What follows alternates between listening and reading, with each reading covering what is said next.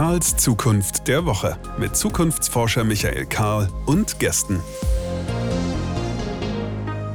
Willkommen zurück hier bei unserem kleinen Gesprächskreis, bei dem wir Fragen rund um die Zukunft, welche wir erwarten, welche wir anstreben und was wir dafür heute tun müssen, in den Mittelpunkt unserer Gedanken und unseres Redens stellen wollen. Michael Karl ist mein Name, Zukunftsforscher mein Beruf und das darf hier kurz vor Weihnachten einmal gesagt sein. Wenn wir uns etwas wünschen, dann ist es Feedback. Feedback von euch, die ihr diesen Podcast hört. Feedback auf allen Wegen, ob das jetzt per E-Mail ist, podcast.karls-zukunft.de oder auf Twitter oder auf LinkedIn oder auf Insta oder auf welchem digitalen Kanal eurer Wahl auch immer. Wir kommen da schon zueinander. Hauptsache, wir verbreiten dieses Gespräch über die Zukunft, denn das treibt uns an. Wir glauben, wir reden ein wenig zu wenig über genau diese Zukunft, um sie dann auch gestalten zu können. Vor kurzem ähm, veröffentlicht im November haben wir eine Folge rund um das Thema Metaversum gemacht. Äh, da hatten wir einen sehr spannenden, sehr inspirierenden Gesprächspartner namens Chris Köntop, der, sich mir vorstellte und sagte, naja, ich bin irgendwie äh, so rund um das Jahr 1990 ins Internet gegangen und eigentlich seither nicht wieder rausgekommen.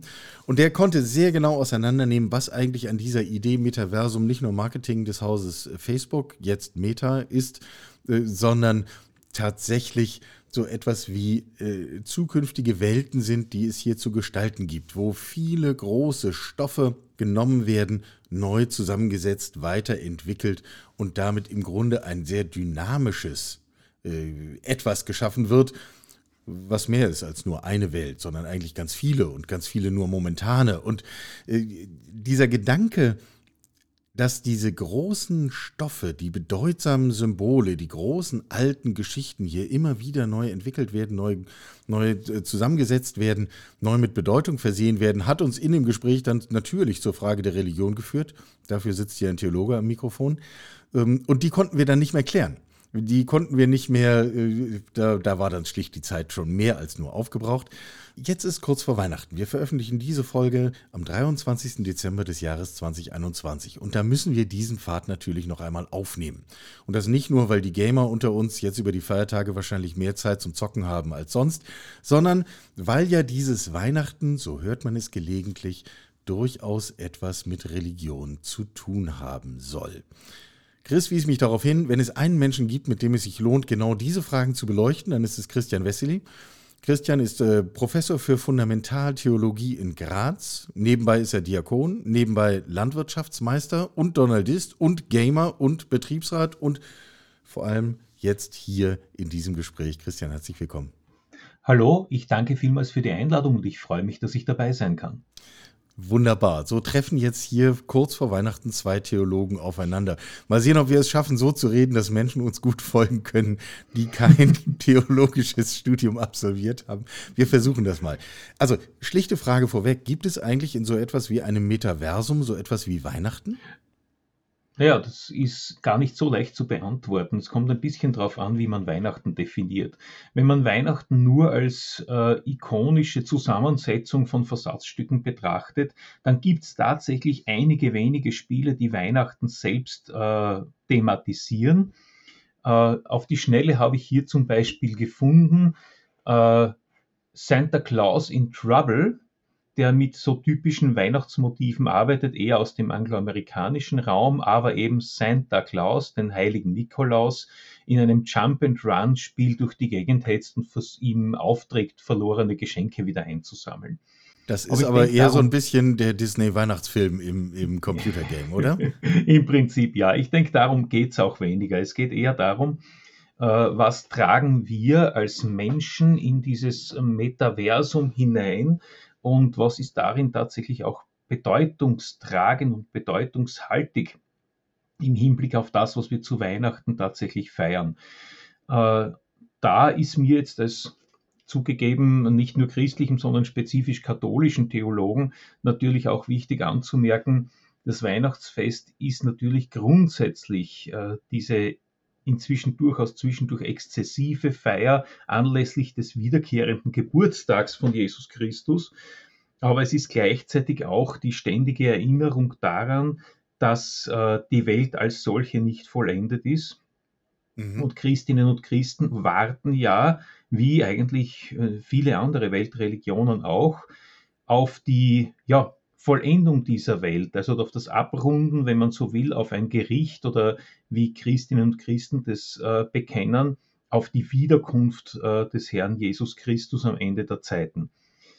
Und wenn man das mit einbezieht, dann äh, eröffnen sich auf einmal andere Dimensionen, weil dann bemerkt man, dass im Kontext von Computerspielen, und hauptsächlich um die geht es heute ja, äh, eine ganz massive Motivik rund um Erlösungsbedürftigkeit und Erlösungssehnsucht vorherrscht. Ich habe ein bisschen in meinem Archiv gegraben und habe einfach viele DVDs und Blu-rays herausgefunden, äh, ob das jetzt, äh, was war das, Gothic, die Gothic-Serie oder Mountain Blade oder Oblivion oder was auch immer ist. Äh, das meiste davon arbeitet in Richtung einer charismatischen Erlöserfigur, die das, was ist, weil es eben ungenügend ist, umzuwandeln hat, zu transformieren hat. In manchen Zusammenhängen ist es sehr martialisch, in manchen ist es vergleichsweise harmlos, aber es geht immer darum, und das scheint mir der Schlüssel zu dem Ganzen zu sein, dass wir als Menschen offensichtlich darauf angelegt sind, unseren derzeitigen Zustand als unzureichend zu empfinden. Wir sind eigentlich im Innersten auf was Größeres hin ausgerichtet. Und das ist immer wieder Thema im Metaversum. Und das würde ich durchaus auch über Spiele hinaus ausdehnen. Das findet man in allem Möglichen in virtuellen Umgebungen. Mhm. Ich denke da jetzt an Second Life, das ja zeitlang mal gehypt worden ist, äh, und, und ähnliche Umgebungen, aber auch in unserem Datenuniversum, das wir uns aufbauen mit Existenzen in sozialen Netzwerken, mit Avataren da und dort, mit Repräsentationen in ganz komprimierter Form von uns selbst, in allen möglichen Zusammenhängen. Und es geht letztlich immer wieder darum, überwinden wir unser ungenügendes Selbst und unsere ungenügende Situation und arbeiten wir darauf hin, dass die Welt insgesamt besser wird, vollkommener wird. Und das ist, glaube ich, der Geist dahinter. Ja, ich habe mir in der Vorbereitung äh, meine theologischen Bücher mhm. angeschaut, da steht dann so ein Begriff wie Erlösung. Ähm, mhm. Äh, also adressiert im Grunde denselben Gedanken. Wir, wir haben ein im Grunde begrenztes menschliches Leben. Es hat einen Anfang, es hat ein Ende. Und Teil der religiösen Aussage ist, und das ist übrigens auch gut so, denn das ist das gute Leben und es strebt danach, diesen Schritt weiterzugehen. Ähm, und jetzt begeben wir uns in diese digitale Welt hinein. Im Grunde machen wir uns da doch ein Stück unbegrenzt. Wir können alles sein, wir können auf jede Weise leben, wir können immer wieder, wenn wir gestorben sind, neu auferstehen etc. Also ist Gaming dann nicht im Grunde so etwas wie Erlösung? Ich weiß nicht, ob wir es uns da nicht ein wenig zu einfach machen. Äh, was kann Gaming tatsächlich leisten? Ein gutes Spiel zeichnet sich dadurch aus, dass es nicht nur handwerklich gut gemacht ist, sondern einen hohen Immersionsfaktor hat. Das heißt, dass es mich als Spielenden so fesselt, dass es mich hineinzieht. Das kann auf der einen Seite der Skala natürlich ein total elaboriertes äh, First-Person-Action-Shooter-Spiel sein, für das man Hardware-Voraussetzungen ohne Ende braucht. Auf der anderen Seite steht so etwas Einfaches wie zum Beispiel Stardew Valley, ein äh, Spiel, in dem es einfach darum geht, eine, eine Farm in einer Umgebung aufzubauen. Und natürlich rutscht man dann über dieses ganze Geschehen in, in äh, Metahandlungen hinein und insofern eine unberührte Natur zu kultivieren und sich selbst einen guten Platz darin zu verschaffen. Äh, beides konvergiert auf, glaube ich, einen Punkt hin, nämlich auf den Punkt, dass wir uns als Wesen in unserer Welt und jetzt speziell durch die Corona-Epidemie und in Österreich möchte ich sagen, besonders durch die politischen Geschehnisse der letzten äh, Monate als extrem begrenzte Wesen erfahren. Wir sagen da in der Fachsprache ab und zu Kontingent dazu.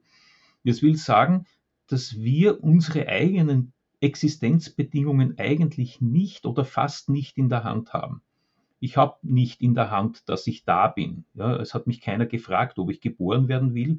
Ich habe letztlich nicht in der Hand, wie ich meine Tage äh, im Detail auf dieser Welt verbringe. Ich kann zwar ein bisschen gestalten, aber äh, vieles davon ist ja so fakultativ, dass es sich meinen Gestaltungsmöglichkeiten entzieht. Und in der Regel verfüge ich auch nicht darüber, ob ich erkranke, beziehungsweise wann ich diese Welt wieder verlasse. Ja, und das keiner heißt, von uns kann diese Corona-Pandemie alleine äh, überwinden oder auch nur eingrenzen. Das ist ja auch so eine Ohnmachtserfahrung im Grunde, nicht? Absolut, absolut. Und wenn wir jetzt den Bogen noch einmal zurückschlagen zu der, zu der Frage der politischen Konstellation, auch wenn wir Gott sei Dank in Demokratien leben, auch da sind unsere Einflussmöglichkeiten auf alles, was nicht ich ist, also auf alles, was Welt für mich ist, dann doch in gewisser Weise limitiert. Und damit müssen wir umgehen. Äh, Gaming ist eine Verhaltensweise. Gaming ist eine Art und Weise, wie ich meine eigene Existenz in dieser Welt verorte, zumindest für bestimmte Zeitspannen. Und dieses Verorten hat natürlich einen massiven Einfluss auf das, was ich bin, wie ich bin und wo ich bin. Es hat einen Trostcharakter, es hat einen bergenden Charakter, es gibt uns die Möglichkeit, Unverfügbares verfügbar zu machen. Ja? Äh, mein Charakter, der ist ganz anderen Bedingungen unterworfen als ich selbst. Der kann wieder auferstehen. Ich glaube, diesen Satz müssen wir noch mal kurz äh, uns auf der Zunge zergehen lassen. Unverfügbares verfügbar zu machen. Äh, mhm. Führ das noch mal ein bisschen aus, damit wir, damit wir da jetzt also uns nicht gegenseitig abhängen. Alles klar. Äh, wie gerade gesagt, Kontingenz bedeutet, dass ich im letzten äh, in meiner Existenz nicht die Kontrolle über alles habe und dass ich de facto eigentlich über eine Minderheit von Entscheidungen die absolute Kontrolle habe, als ich sie eben nicht da habe. Ich bin im letzten unverfügbar. Ein Spielcharakter, in den ich hineinschlüpfe, mein persönlicher Avatar, der ist verfügbar. Da habe ich dieses Problem nicht. Der Spielcharakter ähm, na gut, der kann umkommen, aber er kann auch wieder auferstehen. Den kann ich steuern, da kann ich verschiedene Approaches äh, versuchen. Ich kann ihn in Fähigkeiten trainieren, die mir überhaupt nicht eigen sind. Also mein äh, Lieblings-Character-Typ ist eigentlich der Wizard in unterschiedlichsten Spielen. Und dann versuche ich entsprechenden Skills hochzutrainieren. In der Praxis ist es leider so, dass ich nicht zaubern kann. Schön wäre es, aber es ist eben nicht gegeben. Aber da kann ich über diese Begrenzungen drüber. Äh, auf der anderen Seite bleibt natürlich, und das wird jeden, jeder Gamer bestätigen, den man sozusagen aus der Umgebung rausholt.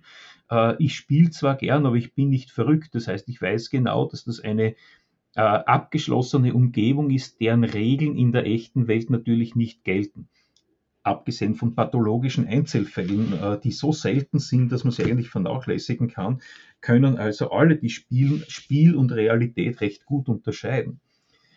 Aber es geht ja nicht darum, dass man das Real die Realität zum Spiel werden lässt, sondern es geht darum, dass man im Spielen, im Gaming einen Ort findet, der Kontingenz überwinden lässt. Und das ist schon ziemlich einzigartig, weil das war schon eine Rolle, die bis jetzt ganz stark der Religion vorbehalten bleibt. Ja, äh, das, das würde doch bedeuten, dass im Grunde das, was wir im Gaming erleben können, so ein Stück weit das religiöse Erleben früherer Generationen ablöst. Ich denke schon, dass es, äh, dass es religiöse Aspekte hat und zwar ziemlich interessante. In einem äh, Artikel unserer Fachzeitschrift, ich gebe zusammen mit ein paar Kollegen das Journal for Religion, Film and Media heraus, äh, www.jrfm.eu und dort sind, nachdem wir Open Access sind, alle Artikel gratis und offen runterzuladen. Und in unserer vorletzten Ausgabe, also Mai 2021, ist ein Artikel drin von Frank Bosman. Frank Bosman ist ein niederländischer Spieleforscher und Theologe. Und der hat anhand eines äh, recht interessanten Spieles, Far Cry 5, uh, The Book of Joseph, äh, durchdekliniert, was das eigentlich heißt. Ich halte den Artikel für sehr, sehr, sehr, für sehr, sehr lesenswert. Wir tun für den nochmal in die Show Notes dieser Folge, damit jetzt alle, die das hören, denken, Mensch, kann ich mir das merken, äh, kann man dann nachgucken. Super, danke. Äh, ich denke aber für uns ist jetzt eines wichtig, die Spielumgebung hat grundsätzlich religiöses Potenzial. das durchaus. Sie fokussiert und bindet durchaus in gewissem Sinne Kräfte, die äh, Menschen bisher äh, so im Kontext von Religion verortet haben, vor allem emotionale Komponenten. Aber sie hat natürlich einen entscheidenden Nachteil, nämlich dass sie selbst wieder kontingenten Bedingungen unterliegt. Das heißt, dieses Metaversum insgesamt, im Spezialfall Gaming sowieso, aber ganz allgemein, egal welchen Aspekt wir uns anschauen, ist in sich genauso kontingent, äh, also von unverfügbaren Bedingungen abhängig für uns, wie, wie unsere eigene Existenz in dieser physischen Welt. Deswegen ist diese, ja, äh, religiöse Komponente immer nur etwas, was ich eher als parareligiös bezeichnen würde. Ja, Nicht also das Pseudo, heißt, aber para. Äh, ich erlebe so etwas wie ein erlösendes Gefühl, um diesen Begriff nochmal aufzugreifen. Mhm. Aber am Ende ist es das doch nicht. Na, das Gefühl ist, ist durchaus eine Realität und das hat ja durchaus seinen eigenen Wert, weil es meine Emotionen einmal für einen bestimmten Zeitraum aufhebt und mich in einer bestimmten Situation abholt und mich zum Beispiel tröstet, aufbaut, äh, mir beim Verorten in dieser Welt hilf, helfen kann oder so. Nur äh, es stößt im Prinzip an die gleichen Begrenzungen, wie wir es ohnehin auch tun. Die wesentliche Komponente, und das wird oft übersehen, jeder Religion, und da ist es egal, ob wir theistische oder, oder eigentlich atheistische Religionen wie den Buddhismus betrachten, äh, die wesentliche Komponente jeder Religion ist eine Transzendenzbezogenheit. Das heißt, das Hingeordnetsein unserer kleinen menschlichen Existenz auf etwas, was diese Existenz schlechthin und komplett überschreitet. Und das eben durch etwas in sich wieder Kontingentes wie eine Spielumgebung nicht eingeholt werden kann. Äh, ich gebe vielleicht ein Beispiel, um das zu illustrieren. Wenn ich äh, in einem Spiel eine unter Anführungszeichen Erlöserfigur steuere. Also wenn mein Avatar beispielsweise ein Charakter ist, der solche Tasks wahrnimmt, dass, äh, die wir gemeinhin mit Erlösungshandeln äh, in Verbindung bringen. Er hilft Non-Player-Characters oder Player-Characters in einem Multiplayer-Game. Äh, er stellt Ordnung wieder her. Er macht eben Eigenschaften, also er erfüllt Aufgaben, die so die klassischen Heroes Tasks sind. Äh, dann ist er trotzdem abhängig davon, dass die komplette Infrastruktur läuft. Wehe, es fällt die Grafikkarte aus. Ähm, wehe, es versagt irgendein Kontakt in der Maus oder im Gamepad, etc. etc. Oder wehe, die Festplatte gibt den Geist auf oder eben die SSD, was auch immer. Und das sind alles Dinge, die sehr oft eintreten können und in der Regel auch irgendwann eintreten. Das heißt, das Ganze bleibt kontingent. Was passiert dann mit mir als Spieler? Was ist mit den ganzen Emotionen, die sich zu dem Zeitpunkt in mir abzeichnen? Wo gehen die hin? Was passiert dann? die haben eigentlich keinen Platz mehr in diesem Metaversum. Die bleiben mir in meiner Physis hundertprozentig erhalten und auf mir drauf.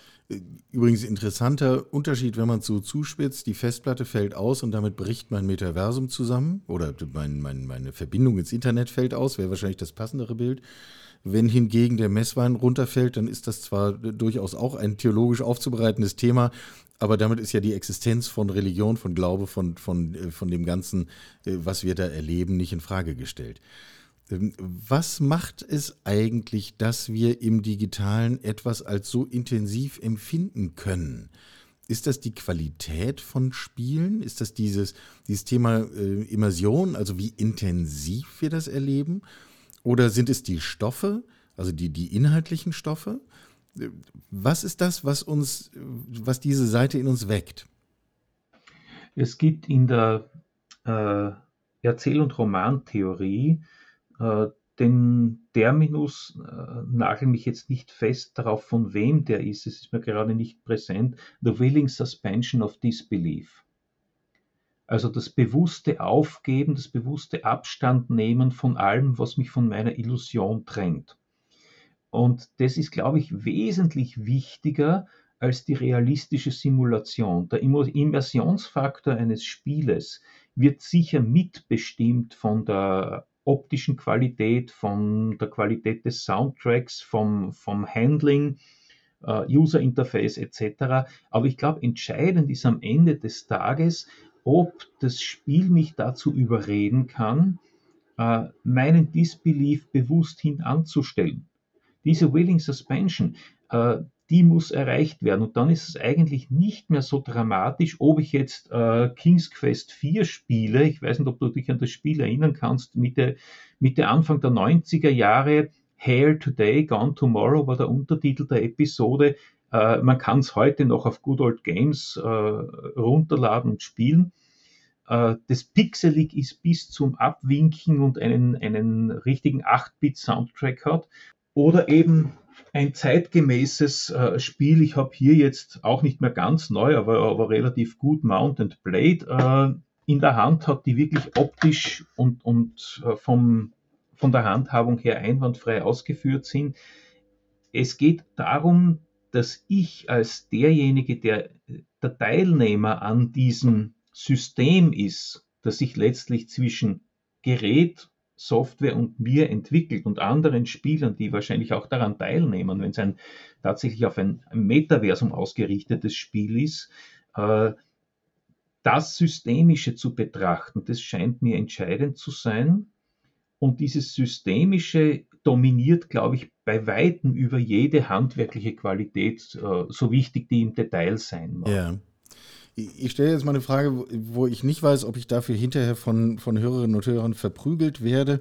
Ähm, aber ich, ich traue mich einfach. Ich habe gerade mehrere sehr lange Flüge hinter mich gebracht und mir die Zeit unter anderem mit der dritten Star Wars-Trilogie äh, mhm. vertrieben. Und da hört man dann viel über Gut und Böse und das Gleichgewicht der Macht und so weiter. Und auch wenn das ja wirklich eine wunderbare Oper im Grunde ist, es wird auch viel Blödsinn geredet. Man kann, also hier ist jedenfalls so mein Eindruck, da gehen eine Menge Worthülsen ja. über den Tisch. Ähm, ja. Wo ist da eigentlich sozusagen die Grenze, wo dann einfach nur sozusagen im, im Gewand einer großen Erzählung nur Unsinn mhm. geredet wird ähm, und wo dann vielleicht doch etwas verfängt und mehr dahinter steckt? Mhm. Äh, ich glaube, die äh, Star Wars Serie hat den Schritt von der Mythologie in die Säkularisierung gemacht, in dem Moment, wo damals bei der Prequel-Trilogie die Idee der Midi-Chlorianer eingeführt wurde. Die Midi-Chlorianer, die so irgendwie kleine Symbionten sind, die eben bei manchen Menschen sehr intensiv vorkommen und die sind eigentlich ganz banal und organisch die Quelle der Macht. Ja. Äh, die alte Star Wars Trilogie, über die ich noch meine Dissertation geschrieben habe, also die nach heutiger Zählung Teile 4, 5 und 6, da war die Macht, äh, wie es in einem Filmzitat jetzt auch heißt, äh, eine, die magische Macht, die eher ein Kinderschreck war für die Ungläubigen, aber für diejenigen, die sie beherrschen konnten, etwas Transzendentes, äh, mit dem man in Einklang leben konnte und dass man als Naturkraft schon ein wenig, aber doch über die deutlich hinaus, weil verbindend und integrierend äh, nutzen konnte. Und diese Nutzbarkeit ist geblieben, aber die Erklärung hat sich geändert. Man hat sozusagen die Macht über die Midichlorianer zurückgeholt auf die Erde und damit ist was Wesentliches verloren gegangen. Seitdem ist es eigentlich mehr ein säkulares Märchen als ein Mythos. Und dadurch hat natürlich äh, die komplette Sequenz der Star Wars-Filme äh, deutlich an religiöser Kraft verloren. Es ist ein rein immanentes System geworden. Ja, interessanter Gedanke. Durch zu viel und vielleicht an dieser Stelle nicht ganz geschicktes Erklären geht im Grunde was verloren. Ähm, führt uns ja, wenn wir den Bogen nochmal zu Weihnachten schlagen, man, zu der Frage, man könnte sich ja jetzt hinstellen und sagen, es gibt unglaublich viele Menschen, die sich als Gamer erleben.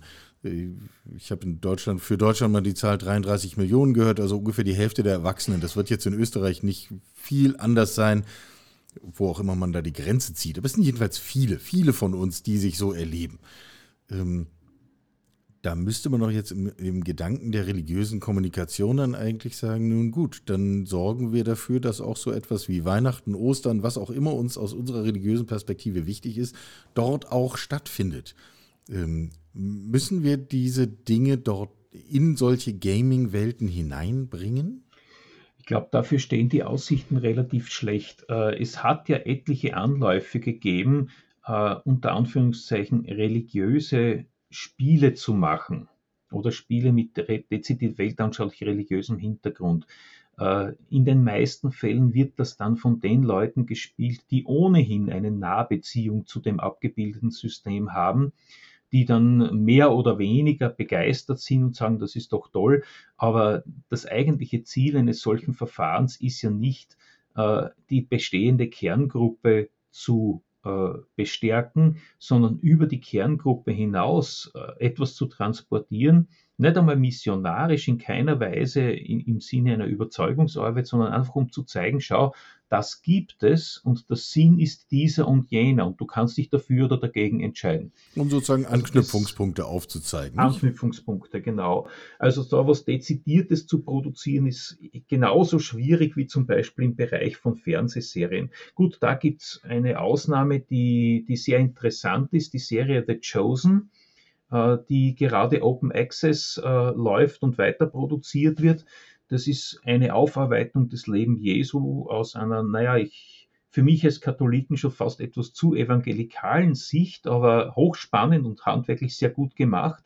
Und das hat einen Coolheitsfaktor, der durchaus äh, beträchtlich ist. Das schauen auch viele, viele Leute, äh, denen es im, im, ja, im normalen Leben eigentlich völlig egal ist, ob irgendwas religiös konnotiert ist oder nicht.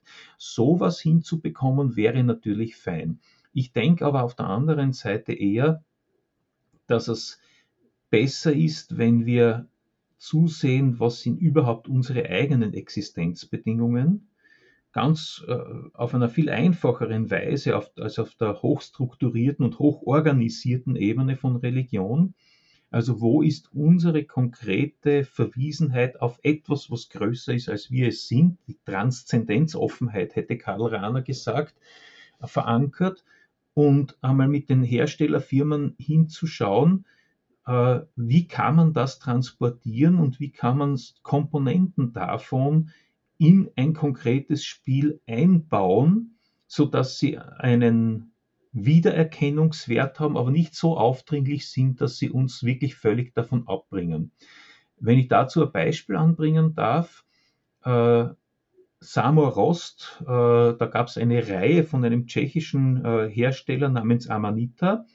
Äh, Samor Rost 3 konkret genommen ist ein Spiel, das in der Richtung unglaublich toll gemacht ist. Erstens, es kommt vollkommen ohne verbale Kommunikation aus.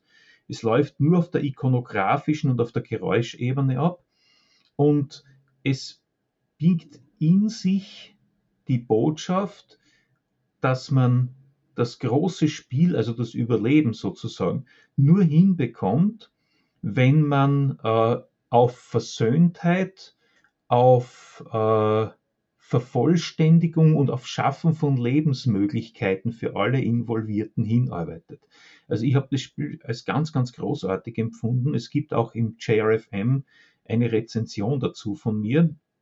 Und äh, von diesen Spielen gibt es durchaus Gott sei Dank auch einige. Was natürlich bei denen auch zu merken ist, äh, eine übertriebene Romantisierung ist hier nicht am Platz. Auch dort gibt es dann irgendwo einen Endgegner oder ein Potenzial, das sich der Erlösung entgegenstellt und mit dem man eigentlich nur äh, ja, verfahren kann, indem man es äh, beiseite schafft oder vernichtet. Bekehrung gibt es dann in dem Fall nicht.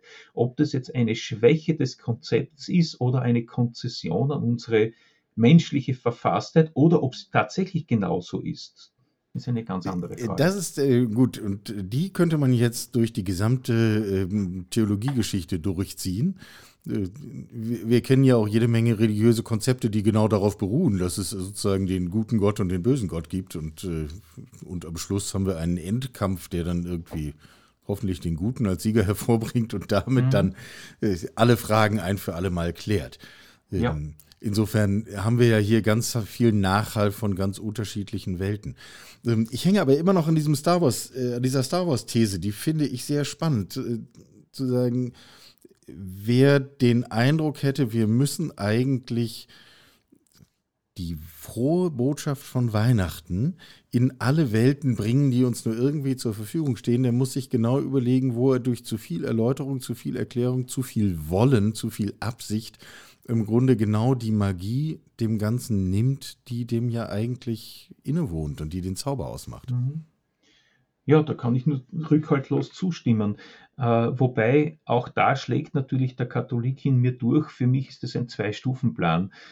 Die erste Stufe ist einmal die, äh, auf der emotionalen Ebene ganz klar zu sagen, Weihnachten hat nicht nur die Dimension eben des Eingedenkens an die Geburt eines gewissen Jesus von Nazareth äh, vor mh, 2025 Jahren in etwa, und es hat auch nicht nur die schon sehr religiös aufgeladene Dimension der Erwartung des kommenden Gerichts, sondern es hat auch und vor allem eine Funktion im Hinblick auf den ganz konkreten Menschen, mit dem ich zu tun habe, nämlich die grundsätzliche Zusage, dass das, was unser Leben trägt, dieses andere, das die einen Gott nennen und die für die andere ganz andere Bezeichnungen haben, dass das sich nicht von uns sozusagen krampfhaft fernhält und versteckt hält, sondern dass es einen geschichtlichen und konkreten Punkt gibt im Leben von uns allen Einzelnen, in dem dieses ganz andere uns unglaublich nahe kommt. Unglaublich nahe.